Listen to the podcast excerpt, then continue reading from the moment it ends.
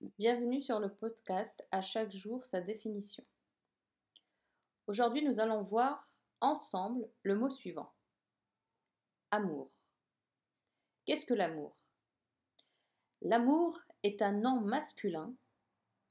Ceci est un sentiment vif qui pousse à aimer quelqu'un, à lui vouloir du bien, à l'aider, à s'identifier plus ou moins à lui.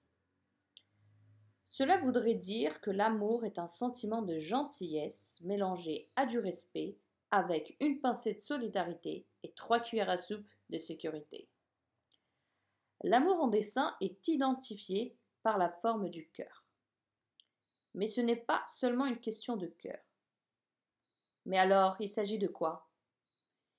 Il s'agit d'une question de corps, c'est-à-dire c'est-à-dire que ce sentiment nous fait interagir auprès de ce qui nous entoure.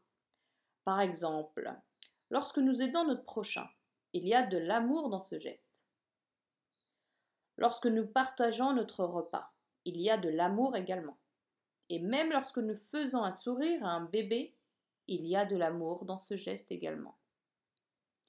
Alors l'amour, c'est quoi selon moi?